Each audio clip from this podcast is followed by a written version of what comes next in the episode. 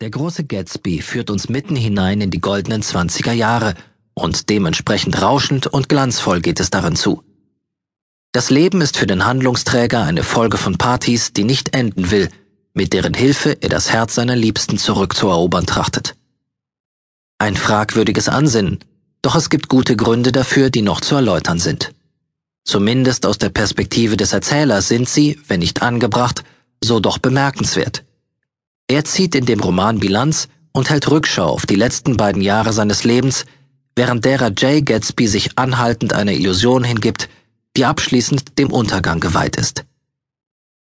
Nick Carraway selbst lebt in bescheideneren Verhältnissen, sieht sich aber seinerseits unwiderstehlich angezogen von der Verschwendungssucht arrivierter Emporkömmlinge, die nichts als dem Genuss zu frönen scheinen, doch schlussendlich sieht man ja, wohin das führt. Nick hat sich ein kleines Haus am Rande gemietet, er stammt aus dem mittleren Westen der USA und versucht sein Glück an der New Yorker Börse. Während Nick sich an die Fersen der neuen Reichen auf Long Island heftet, hat seine Cousine Daisy als abjekte Begierde von Jay Gatsby Stellung im noch mondäneren East Egg bezogen. Lockere Beziehungen.